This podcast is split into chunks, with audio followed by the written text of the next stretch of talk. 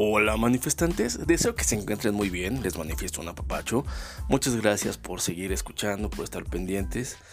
Hoy me voy a platicar breve y rápidamente sobre el caso Superama.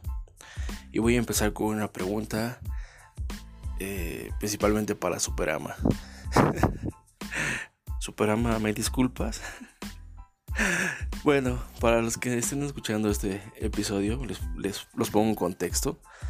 Eh, en el capítulo anterior advertía sobre un posible fraude o clonación de tarjetas en Superama.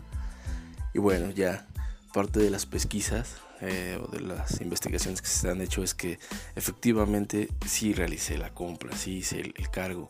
Aquí la cuestión fue del banco, puesto que me debitó el dinero y lo vio reflejado, o lo reflejó más bien, hasta el día, hasta el tercer día, una cosa así, pero el dinero desapareció de mi cuenta. Entonces yo al consultar los movimientos, eh, pues sí fue nuevo para mí, ¿no? Porque incluso ya me habían quitado ese dinero y lo volvieron a quitar el día que hicieron el, cargo. Entonces, bueno, solamente para aclarar eh, que efectivamente el, establecimiento, en este caso Superama, pues no está cometiendo ningún tipo de ilícitos. Afortunadamente fui muy prudente y, no dije nombres y malditos, rateras y bla, bla, bla, ¿no? Porque siempre o generalmente es lo que hacemos, ¿no? Eh, primero, primero pegamos y después investigamos. Eh, yo la verdad es que sí me asusté, nunca fue con, con el dolo de, de, pegarle al establecimiento y bueno, no creo que le pegue lo que yo pueda decir, pero solamente es para, para aclararlo de que efectivamente todo está normal con ellos, todo está seguro, el servicio es bueno. Eh, casualmente me pasaron dos cosas que, eh, que ya no les podría decir porque serían como patadas de ahogado y ahí sí sería como dolo de mi parte eh, encontrarle, ¿no? Sí hubo una cuestión como de mal servicio, pero bueno, ya no lo voy a mencionar porque sería como patada de ahogado y, tratar de buscarle eh, tres pies al gato, ¿no? O mangas al chaleco, como decimos. Entonces, bueno, manifestantes, eso es básicamente lo que les quería decir en este capítulo. Voy a tratar de grabar otros más sobre la parte del de, éxito. De pronto me he encontrado con muchas cosas, eh, muchas personitas que, que, presumen el éxito.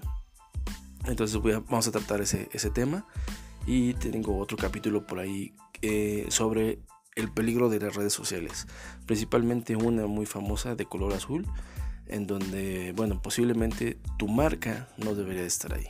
Porque no, todas las redes son para tu negocio, no todas las redes son para ti.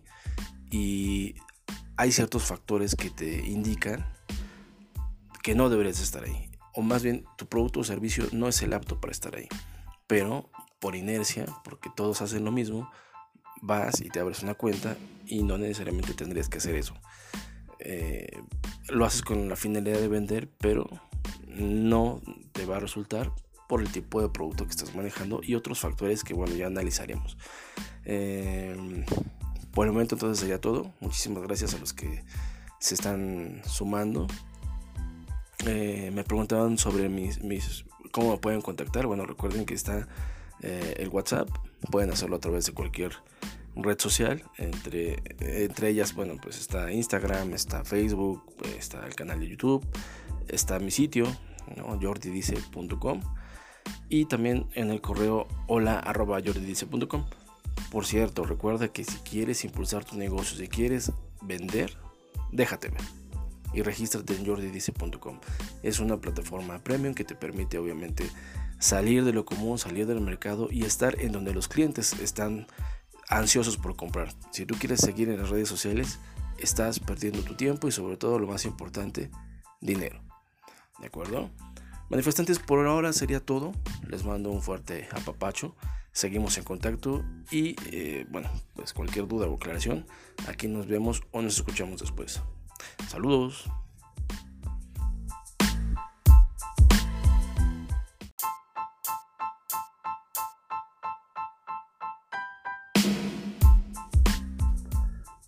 Y bueno, manifestantes, solamente eh, para reiterar, Superama, te ofrezco una disculpa por el malentendido. Eh, no, no, quise dañar tu, tu, imagen.